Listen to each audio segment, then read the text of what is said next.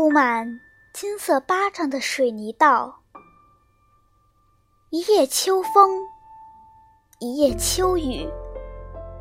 我背着书包上学去的时候，天开始放晴了。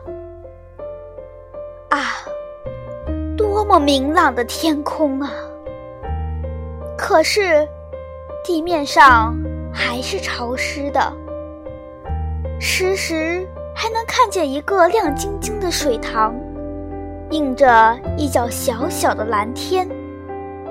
道两旁的法国梧桐树，掉下了一片片金黄金黄的叶子。这一片片闪着雨珠的叶子，一掉下来，便被紧紧的。粘在湿漉漉的水泥道上了。我走在院墙外的水泥道上，水泥道像铺上了一块彩色的地毯。这是一块印着落叶图案的、闪闪发光的地毯，从脚下一直铺到很远很远的地方，一直到路的尽头。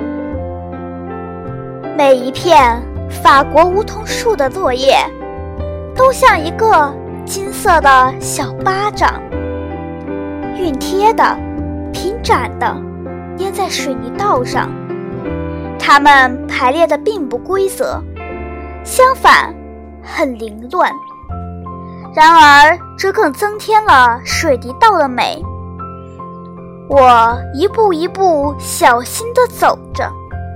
我一片一片仔细地数着，我穿着一双棕红色的小雨靴，你瞧，这多像两只棕红色的小鸟，在秋天金黄的叶丛间愉快地欢跳着，歌唱着。